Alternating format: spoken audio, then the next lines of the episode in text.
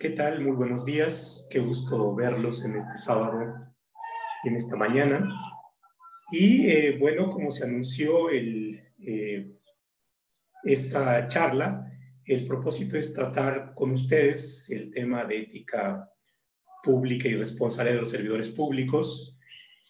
Y bueno, siempre que planteamos el tema de ética y la relación que podría tener con la responsabilidad de los servidores públicos, tenemos por una parte que pensamos que la ética es una cuestión muy abstracta, muy etérea, que tiene que ver con valoraciones, que a veces tiene que ver con ciertos sentimientos o percepciones de nuestras conductas y los comportamientos. Y cuando hablamos de responsabilidades y servidores públicos, usualmente nos representamos a sanciones, inhabilitaciones, suspensiones, multas, y tenemos enfrente eh, a, este, a esto que pareciera ser como el, el, malo de la historia, que son los órganos internos de control, las secretarías de la función pública o las contralorías, y eh, en ese mismo sentido parecieran estar presentes los comités de ética. En el lugar en donde trabajo, bueno, eh, cuando entramos nos dan como parte de los materiales de ingreso el código de ética. Y si somos acuciosos, pues leemos el código de ética y nos parece que es un llamado a la conciencia y a eh, determinados comportamientos. Eh, o vamos a una oficina pública y vemos en el pórtico cuáles son los valores, la lealtad, la eficiencia, la honradez y pensamos que son una especie de, de buenos llamados a la conciencia y bueno, por supuesto, eh, nos, nos plantea esta primera sensación, aproximación.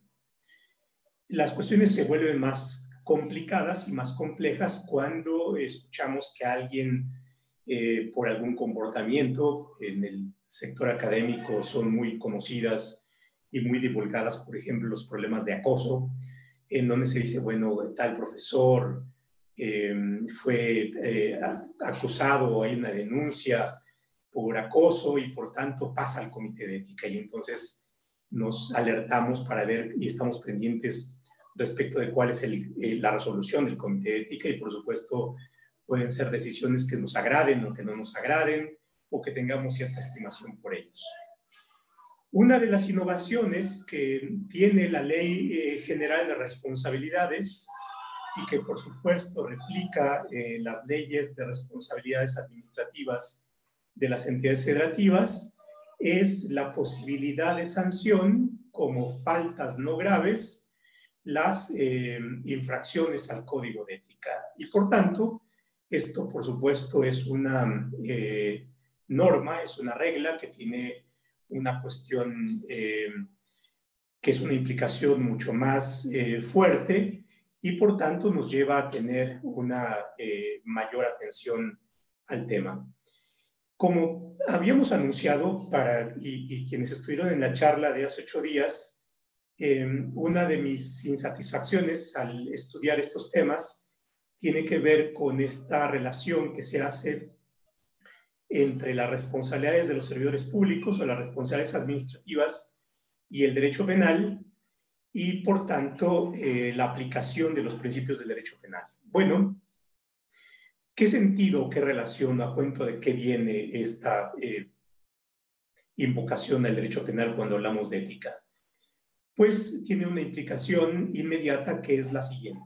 Eh, el, derecho penal eh, tiene muy consolidado la exigencia de que aquellas conductas por las cuales una persona pueda ser sometida a un proceso y en su caso pueda llegar a ser sancionada penalmente, es si la conducta que realizó eh, se encuentra descrita en el tipo y el tipo penal, es decir, la descripción que la ley hace de esta conducta, satisface las condiciones de certidumbre em, eh, que cualquier persona promedio puede em, tener para saber si su comportamiento es o no un delito y por tanto por una exigencia mucho más dura, más fuerte de certidumbre jurídica, eh, se pide a través em, de esta eh, valoración de las conductas, que la conducta sea lo más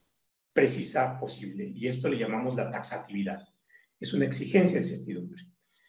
Ahora, ¿qué sucede si contratamos esto con, con los códigos de ética? Bueno, pues que los códigos de ética tienen eh, eh, una redacción que su núcleo tiene que ver con principios, con valores, eh, tales como la honestidad o la eficiencia o la imparcialidad o la lealtad. Y bueno, por supuesto, la textura, para llamarle de alguna manera, tiene una mayor abstracción y por supuesto, mientras más abstractas sean los términos con los cuales eh, se redactan las, eh, la norma, que tiene como pretensión regular conductas, entonces nos introduce o nos presenta un ámbito de incertidumbre, es decir, cómo entender la honestidad, por ejemplo, o cómo entender la lealtad, o cómo entender eh, la imparcialidad o la eficiencia. Y por tanto, una primera eh, pregunta cuando contrastamos estas exigencias de aplicación de los principios del derecho penal al derecho administrativo sancionador en general o al derecho disciplinario en particular, que es aquel que concierne a la regulación y en su caso a la sancionabilidad de comportamientos de los servidores públicos, nos decimos, bueno, pues esto puede ir en contra de la taxatividad. ¿Por qué? Porque los eh, términos eh, nos refieren a valores muy abstractos y bueno, por tanto, como cada quien pudiera entender eh, qué es su propia valoración, de la honestidad o de la eficiencia, pues entonces esto va en contra de la taxatividad, taxatividad y, por supuesto esto podría ser una de las razones que pudieran invocarse en un juicio eh, argumentando que eh, una sanción establecida en un código, eh, a partir de un código de ética afecta la seguridad jurídica y por tanto plantear ahí una, un argumento de defensa. Eh, entonces, eh, todo esto tiene que ver con que el tema puede tener una implicación práctica y que, por supuesto, me estoy adelantando esta posible implicación práctica eh, que nos viene a cuento a partir de esta relación entre la ética y la responsabilidad de los servidores públicos. Y, por supuesto, la mediación en la aplicación matizada o modulada de los principios del derecho penal al derecho disciplinario. Bien, ahora, pero viene una serie de problemas. ¿Y cuáles son los problemas? Em, los tribunales, en una indagación, si ustedes quieren, apresurada, hecha respecto de cuáles son los precedentes, encontramos que hay una eh, diversidad de consideraciones. En algún tweet, si ustedes siguen la cuenta de tweet, eh, hice referencia a un precedente de un colegiado en el cual señala que hay algo que se llama la moralidad administrativa. ¿Y en qué consiste esto de la moralidad administrativa? Bueno, por una parte, en una exigencia que eh, se concreta en que un servidor público que desempeña una función administrativa está obligado a observar un comportamiento eh, compatible, consistente, coherente con una serie de valores que establecen la Constitución o que establecen las leyes y por tanto eh, encontraríamos que esta eh, correspondencia entre el comportamiento y los valores establecidos normativamente son obligaciones y cuando hablamos de obligaciones significa comportamientos exigibles y comportamientos respaldados por sanciones si es que el comportamiento no se adecua a estos valores, pues entonces sería posible llevar a cabo una imputación de responsabilidades.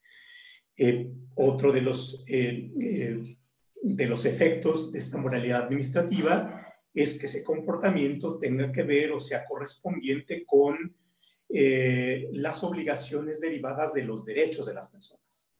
Esto es, las personas tienen derechos y estos derechos son exigibles y del otro lado de la moneda están los servidores públicos que deben garantizar estos derechos y esto implica un conjunto de deberes eh, y de comportamientos en cierto sentido y por tanto este comportamiento en cierto sentido tiene que ser coherente con y compatible con los derechos. Y bueno, por supuesto hay derechos muy concretos tales como el derecho a eh, otorgar una prestación y por tanto la, obligación correlativa tiene que ser eh, otorgar la prestación en las condiciones que se estimen adecuadas. Pero también es posible que haya eh, comportamientos exigibles para concretar derechos en donde el derecho esté fraseado de alguna manera que también implica una cierta incertidumbre. Por ejemplo, el artículo primero constitucional establece em, como parte del contenido de los derechos la dignidad. Bueno, esto significa que los seres humanos tenemos eh, derecho a un trato que merezca el calificativo de ser un trato digno. Y bueno, ¿qué significa esto del trato digno? Y vean ustedes, ahí se, establece la dignidad como un concepto que requiere un ejercicio de conceptualización que a su vez sea em, eh, concretizable, realizable a través de un cierto tipo de comportamiento.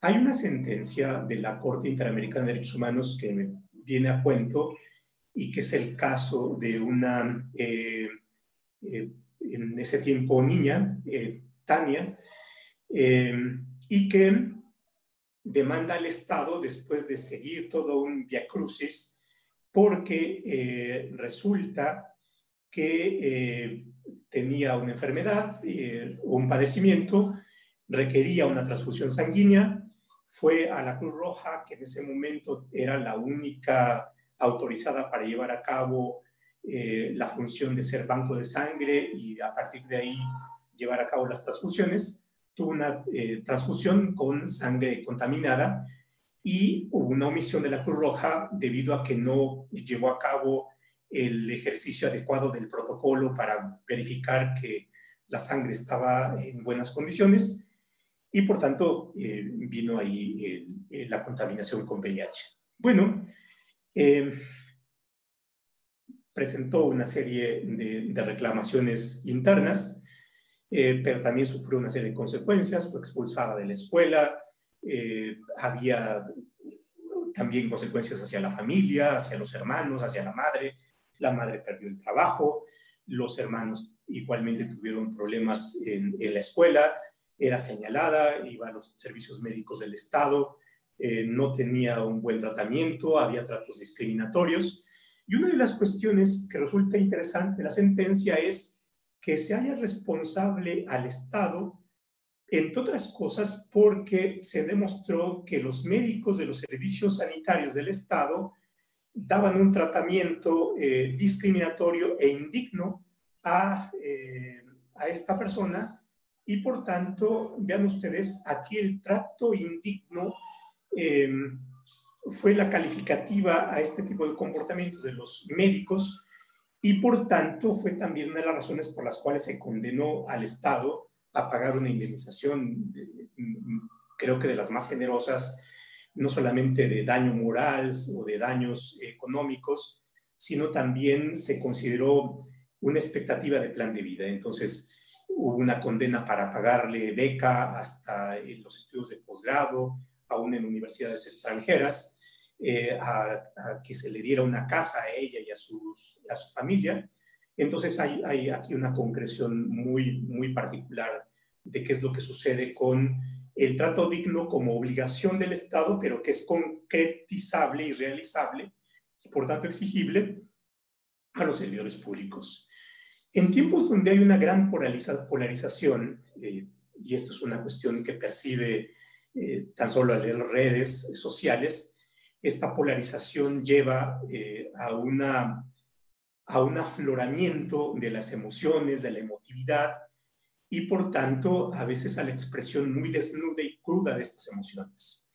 Leía en la mañana un tuit de X persona, de X orden de gobierno, en donde responde a una pregunta de otra persona que le dice, oye, ¿y, qué pasa con la información respecto a tal punto? ¿Dónde podemos consultarla?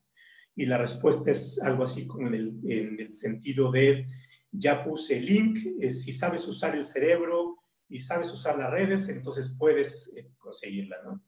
Entonces, esta expresión de alguien que supongo es servidor público eh, nos permite ver eh, el comportamiento que una persona que expresa un sentimiento y que por supuesto no se expresa de una manera muy adecuada, nos lleva a, la posibilidad de valorar comportamientos de ese tipo. Y aquí recojo el, problema de, la responsabilidad por rol. Es decir, cuando alguien acepta un, desempeñar un servicio público, se coloca en un rol. Y el rol significa que debe dar un comportamiento a partir de cuál es el modelo de comportamiento exigible a alguien que desempeña una función pública y que por supuesto es distinto a aquel, aquel tipo de comportamientos que uno como persona puede desempeñar eh, en su propia individualidad sin que tenga ese rol. Y esto implica, por supuesto, una, eh, una serie de obligaciones de un comportamiento exigible, de un comportamiento que es debido en función de cuál debería ser el comportamiento exigible a un servidor público en tanto tal, en tanto desempeña sus funciones, en la medida que ese comportamiento es el adecuado para que el Estado, para que la organización pública desempeñe su función. Y por supuesto, entonces nos metemos ahí a la conexión nuevamente del rol con el servidor público.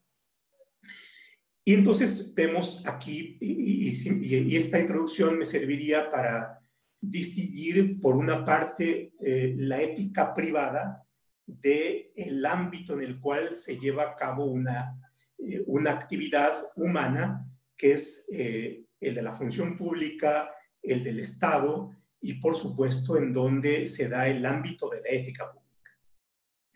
Y en esta cuestión de la ética pública, por supuesto, es, es, un ámbito igualmente de valores y bueno, por supuesto, de cómo nos, nos representamos la función del Estado en, en, la representación que tenemos del Estado, eh, si esta representación tiene o no cabida eh, los valores, y por supuesto los valores públicos, y de qué manera tienen cabida estos valores públicos. Y bueno, por supuesto, eh, no, es interesante, o que no sería a propósito de esta charla, esta distinción entre derecho y moral y toda una serie de discusiones muy interesantes que parecería ser que una de sus implicaciones es que podamos llegar al rechazo de que la ética o la moral no tienen cabida cuando hablamos del derecho y por tanto el derecho tiene un ámbito de ejercicio eh, autónomo en el cual no son permisibles las, las, valoraciones de carácter ético-moral. En ese caso, eh, eh, creo que el, el, derecho no solamente es, por supuesto, una herramienta a través de las cuales los seres humanos hacemos posible y de manera más civilizada nuestra convivencia interna, eh, y social, sino que también las normas o los derechos en la, o el derecho en general, en la medida en que tienen una, son expresión humana, también eh, incorpora una serie de valoraciones y por tanto las, los valores eh, llegan a formar parte de los contenidos. es muy conocida esta distinción más reciente que se hace en que la norma jurídica eh, puede tener distinto tipo de expresiones. Unas son las reglas que establecen eh, regulaciones de conducta en las cuales pueden eh, hacerse ejercicios de subsunción, pero también la norma jurídica puede tener otro tipo de textura más abierta en donde puede haber principios eh, o valores o estándares o directrices o fines. Y bueno, esta, estos contenidos normativos tienen una eh, arquitectura distinta y eh, más que a diferencia de las normas que establecen reglas en donde hay ejercicio de subsunción, los principios, las directrices, los valores pueden ser susceptibles de otro tipo de técnicas de eh, aplicación que es la ponderación. Bueno, entonces esto nos, nos lleva a, la cuestión en la cual estas valoraciones, y el orden jurídico está em, lleno de valoraciones, nos permite ubicar estos valores que construyen una, una ética pública. Y que por supuesto estos valores tienen una función muy concreta en cómo podemos llegar a precisar las eh, responsabilidades de los servidores públicos. Desde otra perspectiva, esta discusión sobre la ética pública tiene también referentes muy valiosos. Me parece que uno de los más importantes es eh, cómo se va dando la construcción de la relevancia en la ética, en la, en la discusión más teórica, pero que también tiene una buena influencia en la representación de la actividad política. Y tengo en mente la reflexión que hace Weber, Max Weber, en, esta, eh, en, uno de sus eh, textos más eh, relevantes eh, sobre la consideración de lo político y que distingue entre la ética de la responsabilidad y la ética de la convicción. Entonces, eh, ¿qué es lo que expresa en esta cuestión de la ética de la responsabilidad y la ética de la convicción? Que en los, en los seres humanos que se dedican a la política, su función puede estar también orientada o permeada respecto de cómo conciban su, eh, su papel en la sociedad y eh, cuáles pueden ser las orientaciones o las motivaciones que animen su actividad. Y la ética de la responsabilidad se da a partir de que un ser humano que tiene una función política, que asume un quehacer político, que busca el poder y que busca el poder para tomar decisiones, es, puede ser o no consciente de las consecuencias que produzcan sus actos y sus decisiones en los demás. Entonces, si alguien busca el poder, y por supuesto el poder cuando lo consigue, lo inviste de una potestad para tomar decisiones sobre el presupuesto, sobre las libertades que inciden en la vida de una comunidad y de, otros, si es consciente de cuál es la consecuencia que pueda tener en las otras personas, pues, pues entonces Max Weber diría, está ejerciendo esto que él llama la ética de la responsabilidad. A diferencia de la ética de la convicción, en donde un ser humano toma decisiones a partir de una valoración y por tanto, independientemente de cuáles sean las consecuencias que tiene en, en los otros. Y bueno, por supuesto, el orden constitucional está pensado en más en la ética de la responsabilidad que en la ética de la convicción. Los mecanismos de responsabilidad de servidores públicos tienen que ver con cuál es la consecuencia o el daño que los servidores públicos puedan tener con sus actos. Y, y, por supuesto, esta es una parte muy relevante. Y ahí es donde encontramos pues esta relación que hay entre las valoraciones, la responsabilidad, las consecuencias y por supuesto de qué manera también nos vamos representando eh, cómo eh, concebir las responsabilidades de los servidores públicos y por supuesto cómo, cómo nos representamos la función de las sanciones eh, hacia los servidores públicos y cuál es el lugar de la ética en esta construcción de los deberes que si se cumplen o no se cumplen pudieran ser o no sancionables y finalmente de qué manera vamos poniendo las responsabilidades sobre su propio eje y vamos dejando de tomar prestados los conceptos que están muy bien hechos para el derecho penal, pero que no necesariamente están pensados para el derecho administrativo, para las responsabilidades de los servidores públicos y para las responsabilidades administrativas. Y aquí retomo una reflexión mm, del magistrado Jacques Lotron, que, eh, a quien le he escuchado esta cuestión y que eh, es, es, la siguiente, y me parece que, que la orientación es adecuada. Es, eh, ¿por qué es que hemos relacionado el derecho penal con el derecho administrativo? Porque el derecho administrativo tiene sanciones, porque el derecho penal tiene penas y por tanto esta similitud de las consecuencias cuando hay incumplimiento de eh, deberes o lesiones a ciertos bienes jurídicos nos da un concepto que pareciera ser común, que son las sanciones, los castigos, las penas, y por tanto eso nos lleva a la idea de que hay un jus puniendi del Estado y que por tanto en la medida en que el jus puniendi ha sido mucho más reflexionado y mucho más desarrollado en el derecho penal, hacemos uso de sus herramientas para aplicarlos en el derecho administrativo. Pero la reflexión que es interesante es que si bien se parecen, cada uno de las distintas formas que el Estado tiene para administrar y para ejercer la coacción tienen un distinto fundamento constitucional. Y aquí es donde eh, nos lleva a una pregunta que es la racionalidad sobre la cual, la racionalidad constitucional bajo la cual se construye la responsabilidad de los servidores públicos, en particular la responsabilidad administrativa en general y cómo puede distinguirse desde la constitución del derecho penal.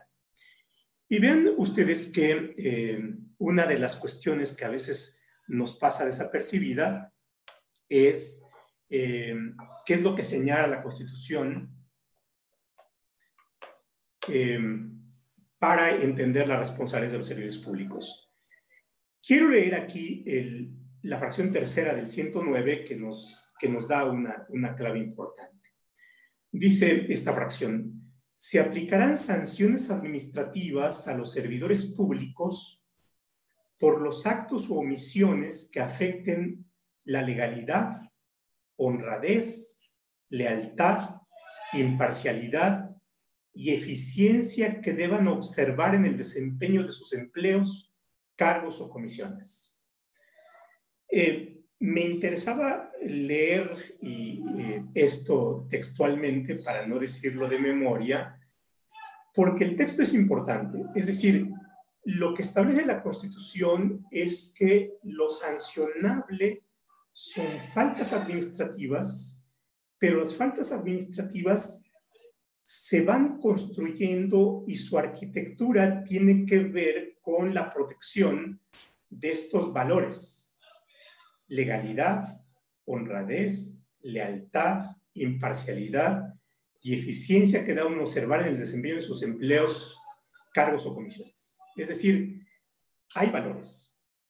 Si leen ustedes eh, el código de ética eh, que, está en la página de la Secretaría de la Función Pública, el código de ética está eh, construido a partir de estos cinco valores constitucionales o a partir de estos cinco principios constitucionales. Legalidad, imparcialidad, honradez, eficiencia y lealtad. Y bueno, entonces lo que tendríamos pues es que la Constitución establece un fundamento eh, constitucional que a su vez nos da la arquitectura de las responsabilidades de los servidores públicos y la arquitectura de las responsabilidades administrativas, a partir de los valores. Y por supuesto, en, el dilema que les planteaba en algún momento respecto de eh, la posible impugnación, eh, dada la posible violación de la taxatividad, cuando las sanciones están eh, fincadas sobre valores, tendría también un contraargumento en el sentido de que es la propia Constitución la que establece que son estos valores los protegidos por ella y a partir de ella es que se fincan las responsabilidades administrativas de los servidores públicos.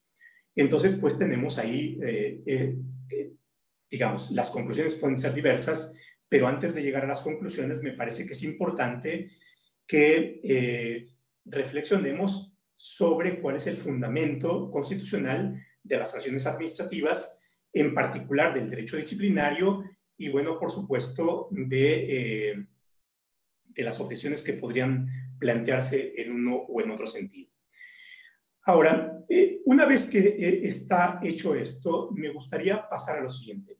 ¿Qué es esto? Hasta el momento hemos relacionado que la ética se refiere a estos comportamientos exigibles en función de ciertos valores que nos darían el punto de distinción entre lo que es correcto y lo que es incorrecto, lo que es debido y lo que es indebido, y lo hemos relacionado inmediatamente con los códigos de ética. Entonces, pareciera ser que los códigos de ética eh, son los instrumentos que eh, explicitan, que formalizan estos valores constitucionales. Sin embargo, yo creo que no es así. Em, ¿Y a qué me refiero? A que los valores permean, y cuando, hablo de permean, eh, y, quiero, y quisiera emplear una figura más em, transmitible, son como la humedad. Los principios no solamente se expresan en los códigos de ética, sino los principios informan los principios se diseminan, los principios se incorporan también en los deberes que los servidores públicos tienen o que las personas, y aquí incluyo a los particulares, tenemos respecto de la cosa pública y, por supuesto, también la Ley General de Responsabilidades cuando expresa eh, las faltas que pueden ser consideradas como graves o como no graves, Em, incorporan valoraciones o incorporan estos principios de eficiencia, legalidad, lealtad, imparcialidad, eh, honradez. Me, gustaría, antes de pasar a las preguntas, eh, hacer un ejercicio con ustedes y, espero que me sigan, que quisiera ilustrar este problema. Eh, que es el del conflicto de interés. Vean, la Ley General de Responsabilidades de los Servidores Públicos establece eh, qué se entiende por conflicto de interés y cuándo el conflicto de interés plantearía una hipótesis de conducta sancionable. Dice, y, leo aquí, dice la Ley General de Responsabilidades eh, Administrativas, conflicto de interés. La posible afectación del desempeño imparcial y objetivo de las funciones de los servidores públicos en razón de intereses personales, familiares o de negocios. Vean, la misma descripción de lo que es conflicto de interés incorpora valores. ¿Cuál es? El desempeño imparcial y objetivo de las funciones. Esto es el principio al que se refiere el 109 fracción tercera y que después se repite en los códigos éticos. Entonces, la descripción de la conducta eh, que define conflicto de interés incorpora este valor. El 58 de la Ley General de Responsabilidades eh, Administrativas dice, incurre en actuación bajo conflicto de interés. Y ahí nos da una diferencia, no es lo mismo conflicto de interés que puede ser, por ejemplo, potencial, que actuación bajo conflicto de interés el servidor público que intervenga por motivo de su empleo, cargo o comisión en cualquier forma en la atención, tramitación o resolución de asuntos en los que tenga conflicto de interés o impedimento legal. Entonces, la descripción de la conducta, y, ahí me resisto a llamarle tipo, de actuación bajo conflicto de interés, tiene que interpretarse conjuntamente con la definición de conflicto de interés, es decir, la afectación del principio de imparcialidad y, de objetividad. La objetividad no es un principio, pero es una peculiaridad que está asociada a la imparcialidad. Bueno, eh, eh, tenemos esa, esa eh, descripción de las, de las conductas en la Ley General de Responsabilidades Administrativas. Imaginemos un caso en el cual tengamos que aplicar. Me funciona bien y voy a repetirlo, un ejemplo, que es el, imaginen ustedes un órgano colegiado, un órgano autónomo, eh, algún comité que tiene funciones de autoridad y que tiene que tomar una decisión. La regla general es que los integrantes del órgano colegiado eh, tengan que excusarse cuando hay una causa de impedimento o hay una actuación que pudiera plantear un conflicto de interés y por tanto para salvar el conflicto de interés la excusa es una de las formas aceptables para, para impedir que, que haya, eh, que incurran en estas faltas. Bueno, una ley que regula la organización de un órgano colegiado eh, tiene la siguiente eh, redacción. La ley. Y por favor, ahí síganme ustedes en, la lectura.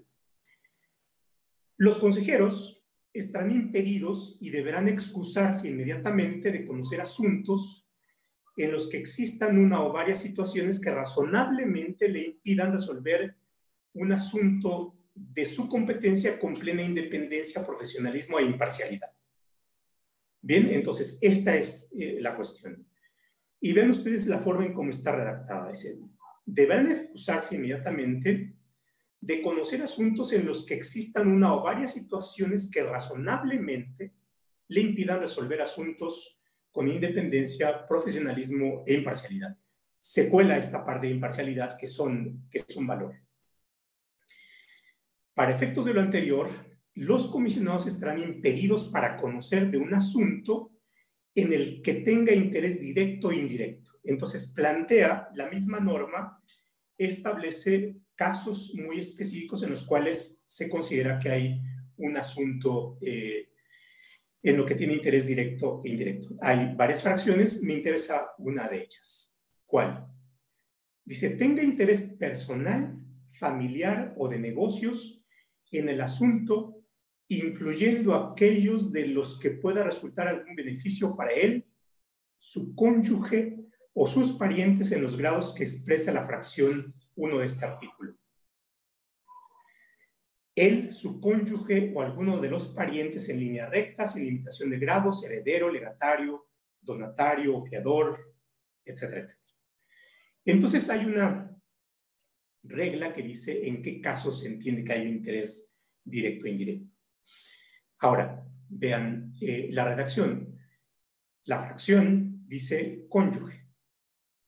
Y bueno, por supuesto, se entiende que el término cónyuge, em, si es que alguien tiene un asunto que va a discutir en el pleno del órgano colegiado em, y el cónyuge eh, tiene, es un asunto que corresponde a él o es socio, accionista, directivo de, de una entidad moral, bueno, tiene que plantear que ahí hay un conflicto de interés y por tanto tiene que excusarse. ¿Y porque es un cónyuge? Pues porque eh, suponemos que en la vida humana eh, uno establece planes de vida con alguna pareja y por tanto eh, hay una relación directa y el beneficio o el perjuicio afecta o beneficia a ese plan de vida conjunto. Pero hay una otra implicación. El término cónyuge también tiene una calificación legal muy específica. Es decir, tenemos que recurrir al Código Civil para eh, ver quiénes eh, están en esta situación de cónyuge y, por tanto, determinar eh, quién se, se colocaría en esa calidad. Y bueno, por lo general, la situación de cónyuge o la calidad de cónyuge se deriva del matrimonio, del matrimonio civil. Bueno, pero imaginemos que en el caso, la persona no es cónyuge con la cual puede tener esta relación, sino es una concubina o un concubino. Bien, pero la norma no establece la hipótesis del concubino o de la concubina como uno de los casos explícitos en los cuales la ley de manera expresa establece la obligación de excusarse. Bien, entonces, eh, reflexionemos en esta parte. Es, em, dado que no está en la regla, debería de excusarse. ¿Y cuál es la racionalidad a la que podríamos invocar para tomar una decisión de excusarse o no excusarse? Y bueno, eh, es por probable, como así lo es, en un momento más reviso los comentarios, que haya opiniones divididas. Es decir, alguien podría decir, bueno, tenemos que ajustarnos a la ley. Por tanto, si la ley dice cónyuge y no estamos ante una situación de cónyuge, por tanto la ley no establece el supuesto, y si no establece el supuesto, pues entonces estaría permitido. Y bueno, apliquemos entonces la fría letra de la ley. Ante una posible eh, investigación y ante un caso posible de responsabilidad, tendríamos el argumento de decir, bueno, mira, yo solamente apliqué la ley. Y si la ley dice cónyuge, pues entonces cónyuge es alguien que tiene un acta en el registro civil de matrimonio, y si no, pues no tendríamos esta situación. Bueno, podría ser, pero por otra parte alguien podría decir, bueno, bueno, pero a ver, ¿cuál es la lógica? ¿Cuál es la racionalidad? ¿Qué es lo que se busca evitar con esto? Bueno, lo que se busca evitar es que los seres humanos que tomamos decisiones públicas, las decisiones públicas las tomemos de manera imparcial, de manera objetiva y con independencia. Y entonces la pregunta, ven ustedes, adquiere otro matiz. Y el matiz es, si dos personas están unidas por matrimonio y otras dos personas hacen su plan de vida a través de un concubinato en donde no hay matrimonio, pero hay igualmente un principio de plan de vida, hay un plan de vida conjunto, ¿qué es lo que hace menos imparcial o más imparcial o menos independiente o más independiente o menos profesional o más profesional que haya un matrimonio, que haya un concubinato. O en los dos casos se afecta la imparcialidad o podría afectarse la imparcialidad, porque hay un plan de vida conjunto, independientemente de lo que diga la ley. ¿Sí? Entonces, vean ustedes, aquí nos podríamos, eh, nos planteamos, por supuesto, un dilema. Y el dilema es, podemos resolver de acuerdo con la ley, pero la consecuencia de hacerlo de acuerdo con la letra de la ley es que podemos afectar el principio de imparcialidad. De la otra forma, podemos separarnos, lo que no significa necesariamente ilegalmente separarnos de la ley, pero por otra parte, tutelar o garantizar la, no afectación, dado que preservamos la objetividad y la imparcialidad de una decisión. Y entonces satisfacemos el principio constitucional. Entonces, más allá de las respuestas, que puede haber varias, me interesa plantear ese dilema.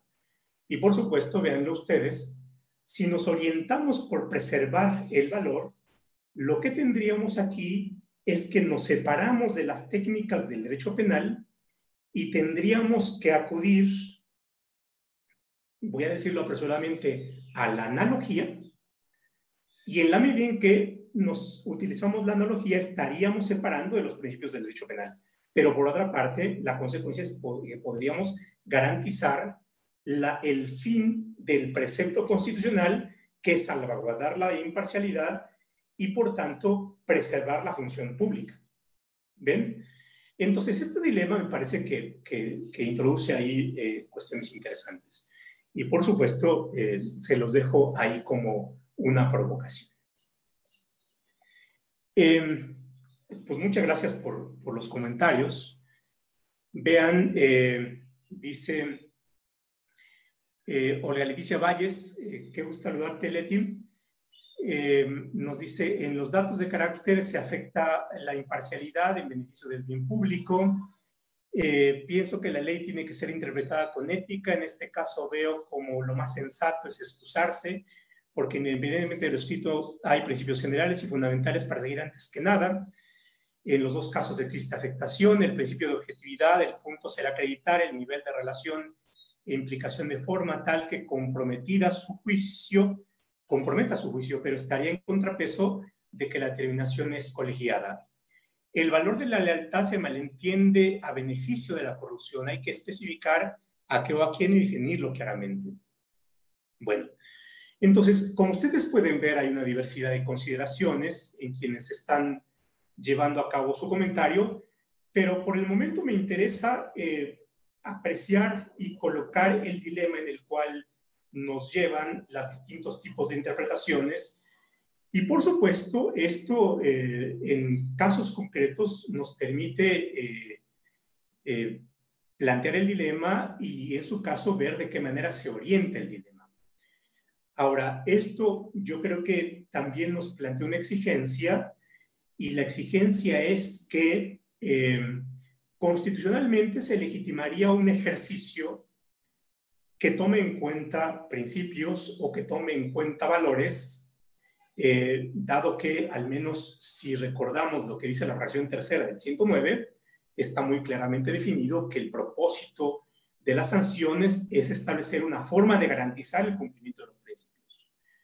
Los principios, por supuesto, tienen una función muy relevante en eh, la forma de funcionamiento de la cosa pública de qué manera el Estado, eh, que es esta organización que tiene un conjunto de finalidades, en donde si funciona de mejor manera, entonces tendría un mejor resultado, un mejor desempeño, y por, por supuesto el funcionamiento ético nos lleva a que los servidores públicos, que son los seres humanos, que tienen una función relevante para que el Estado funcione adecuadamente, entonces del otro lado tendríamos mejores resultados. Y regreso al ejemplo que se da en estos escenarios de polarización, en donde emergen las pasiones y las emociones de una manera más franca y más desnuda, en la cual un servidor, público que tiene una cuenta de Twitter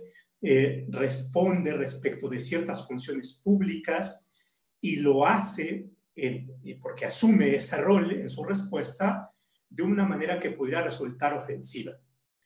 Por supuesto, se, se arregla que alguien más le responda, pero por otra parte también se afecta a la función pública.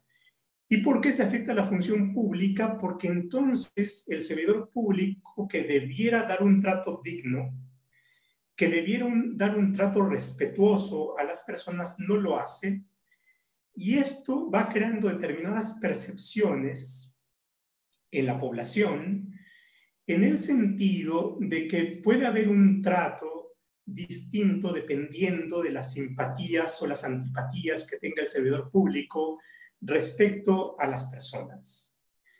Un ejemplo muy, muy, muy simple. Imagínense ustedes que yo soy un servidor público que está en la ventanilla y tengo que atender a los que vengan en la fila y veo que en la fila viene un vecino mío con el cual tengo frecuentes problemas porque eh, cuando llegas se mete a la cochera invade mi lugar o saca sus mascotas y eh, dejan el excremento en, en, mi tapete que quiero mucho porque viene de un regalo de eh, una tía a la que estimo demasiado y y entonces me es antipático. Y por otra parte viene alguien de ustedes que es mi amigo y, están en el mismo lugar en, la fila. Y pues como ser humano, pues me vienen las emociones y mi, mi, impulso humano sería decirle a alguno de ustedes, mira, ven, pásate, sáltate la cola que se te ofrece, te sello de recibido, vete. Eh, y a mi vecino le pongo trabas y por tanto lo hago que que pierda su lugar y se la hago tardada y pongo su solicitud al bajo de la pila de solicitudes y entonces es una forma de venganza, pero estoy ejerciendo un poder para expresar una animadversión personal. Bueno, ese comportamiento eh, puede afectar los principios de imparcialidad y objetividad. Es decir, si yo doy un trato digno de igualdad ante la ley eh, de manera imparcial y objetiva, tendría que tratarlos de igual manera a ustedes que pueden ser mis amigos o a mi vecino que me es muy antipático y por tanto tengo que ocultar mi personalidad como individuo que tiene sus pasiones, sus simpatías y sus antipatías y ponerme el rol del servidor público que me exige imparcialidad, objetividad y trato digno y por tanto tendría que darle el mismo trato y darle buena cara y sonreírle y tratarlo amablemente como o no tratarlo groseramente, como debiera ser el trato. Porque de esa manera se preserva ciertos intangibles que hay en la función pública y que son valiosos también. Y estos intangibles tienen que ver con la confianza. En el contencioso administrativo ya hay resoluciones relevantes en, eh, amparo respecto del principio de la confianza legítima. Y el principio de la confianza legítima no es más que la expectativa que alguien tiene de recibir el mismo trato, y por supuesto es el mejor trato, que una oficina pública, que una autoridad, que un órgano, que un servidor público le ha brindado en ocasiones anteriores a otros que tienen el mismo caso. Y por tanto, lo que tendríamos ahí es esta, es esta situación. Hay una pregunta, dice, se tiene la hipótesis eh, en la ley de responsabilidades eh, de separar al servidor público de su cargo, incluso les puede suspender el pago de su salario.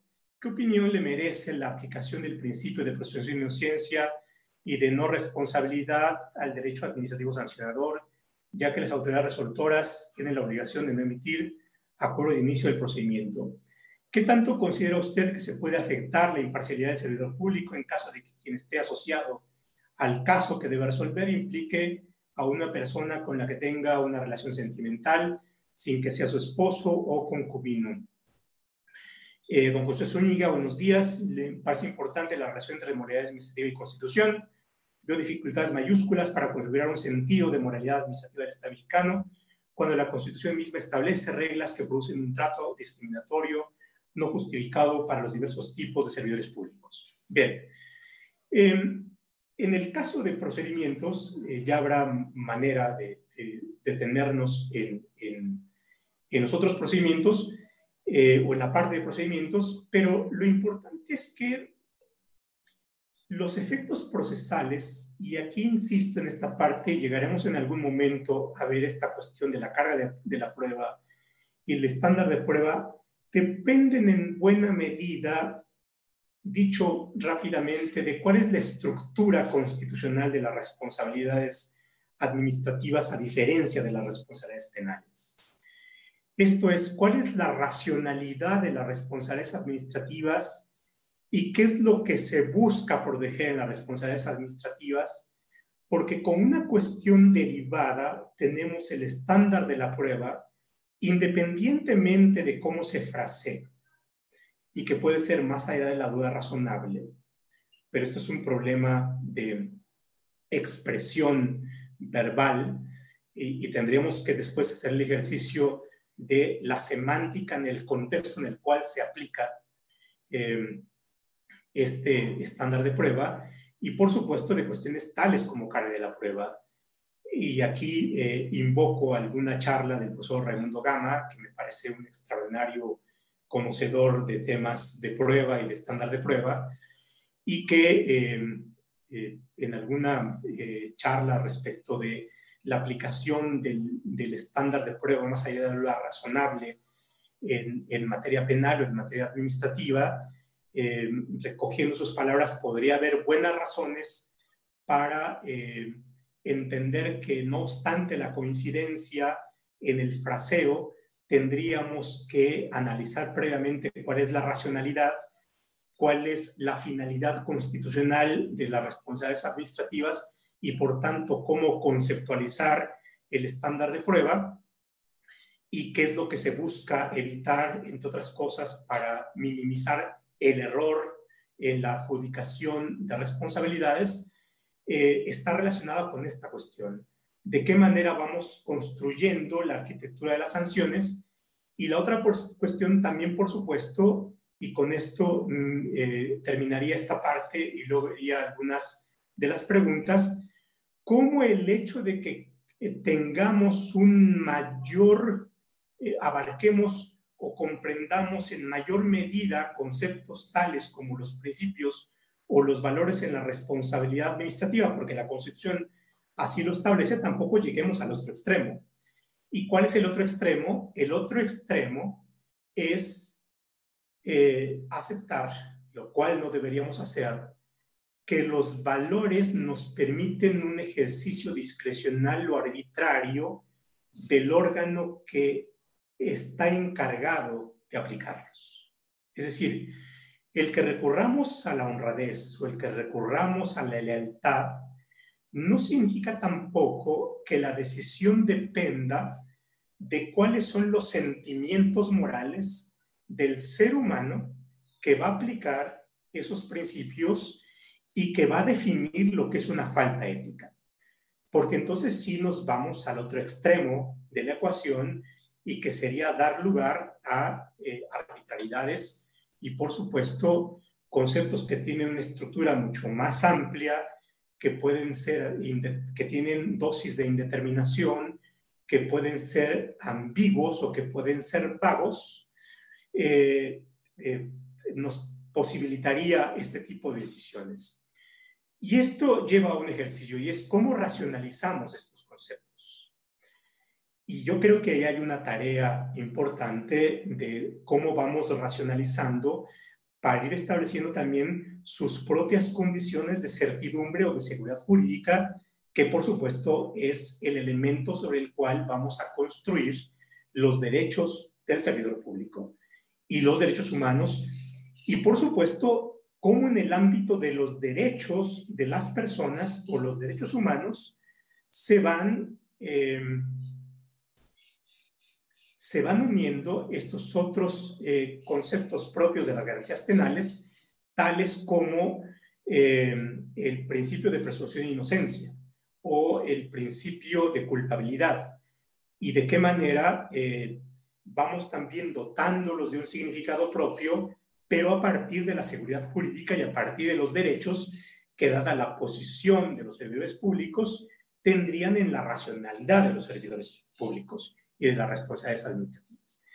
Y esto nos lleva en algo que el magistrado Jean-Claude Tron eh, insiste mucho, y que es la distinción entre el derecho administrativo sancionador en general y del derecho disciplinario en particular.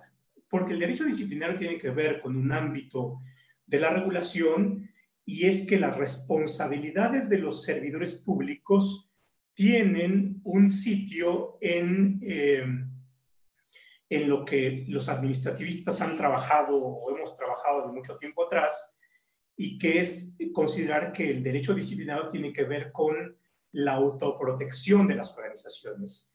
¿Y qué es la autoprotección de las organizaciones? Es de qué manera las organizaciones públicas desempeñan de mejor manera aquello para lo cual están diseñados. Es decir, de qué manera desempeñan de mejor sus propósitos de interés general. Y entonces nos lleva a examinar con mayor detenimiento qué es lo que pasa al interior de la estructura administrativa o de la maquinaria administrativa o del cuarto de máquinas de la administración. Porque ahí entonces tenemos también otro sitio que hay que examinar y es, eh, y simplemente tomo esta cuestión de los principios para ejemplificar la cuestión de la lealtad. ¿Qué significa esto de la lealtad? Y esto nos permite también distinguir que al interior de la organización administrativa puede haber distintos intereses. Es decir, uno tiene que ver con el interés que la Constitución o con la normativa expresa a la organización pública. Y por supuesto, esto es lo que llamamos el interés general, el, el propósito de bien común o de bienestar social, que puede coincidir, pero no necesariamente, y puede ser distinguible, incluso puede ser contradictorio, con el interés de los funcionarios públicos o con el interés de la fuerza política que ha llegado a una, a, una posición pública.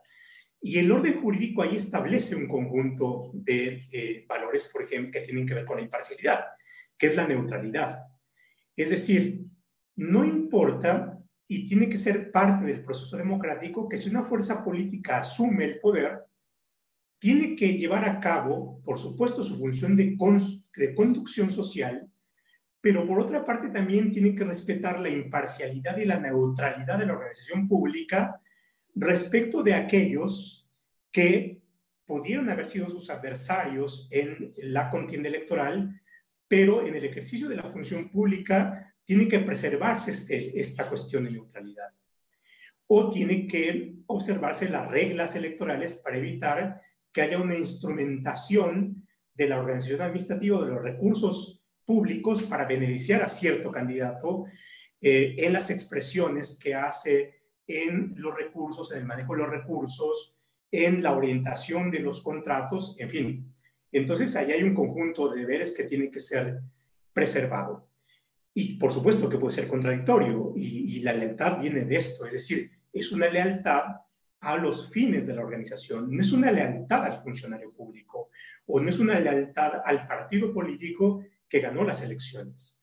Y por supuesto esto forma parte del ejercicio de racionalidad de los valores y de qué manera podemos hacer en los actos de aplicación o en los actos de interpretación o en los actos de prueba eh, esta serie de domesticaciones de conceptos que tienen su ambigüedad o que tienen su contexto de incertidumbre para irlos precisando de manera mucho más eh, explícita. Y por supuesto en eso también juega un papel importante las técnicas con las cuales concebimos la ética eh, y discusiones más sofisticadas que tienen que ver con, por ejemplo, con el consecuencialismo o, el deontologismo y de qué manera eh, no solamente apreciamos la, la, estructura lógica y coherente de un determinado sistema de valores y de normas, sino también cuáles son los resultados o con las, cuáles son las consecuencias que producen los actos, que produce en general el funcionamiento del Estado y de qué manera se consiguen ciertos resultados o cierto estado de cosas. Y bueno, esto ya nos lleva más al ámbito de las técnicas de interpretación jurídica. Bueno, eh, pues ha habido una buena cantidad de preguntas que me enriquecen, la verdad, eh, las interpretaciones. Eh, Omar Luna pregunta, por ejemplo, un número de jurisprudencia que niega a los particulares el derecho a impugnar la resolución de las instancias administrativas, resolver su queja, que tiene que ver con una cuestión procesal, que entiendo que, que ya se ha resuelto la contradicción de tesis garantizando o reconociendo el derecho de los denunciantes para eh, presentar recursos. Víctor Fabián Coca, eh, ¿qué hay de la frontera entre la ética del ejercicio del servicio público con respecto a su ética personal? Esto en relación a lo que expresó un funcionario eh, que desmintió la acusación que se le hizo por patrimonio, los límites constitucionales de imposición de sanciones al presidente de la República, que es un tema bien interesante, eh, todas las normas, aún las penales, son susceptibles de interpretación, la literal es la más pobre, así como que en caso planteado se puede interpretar en sentido teleológico y concluir que si bien dicha norma refiere solo como caso de excusa, cuando existe la intervención de algún cónyuge, también lo es para dicha norma es enunciativa, más no es limitativa a dicha figura, sino que todas aquellas figuras que traen una posible afectación al desempeño imparcial. Pues hay muchísimas preguntas que nos abren eh, nuevas reflexiones. El propósito, por supuesto, es eh, provocarlos a ustedes. Eh, la verdad es que hay un gran número de participantes, más de lo, de, lo esperado. tenemos 143 participantes. Bueno, pues lamentablemente el tiempo se nos acabó. ha sido un gusto estar con ustedes. Y bueno, agradezco a IntelliJuris que nos posibilite esta plataforma para charlar con ustedes. Y bueno, espero que haya sido de su interés, que tengan eh, buen sábado y buen fin de semana y cuídense mucho. Pues muchas gracias. Hasta luego.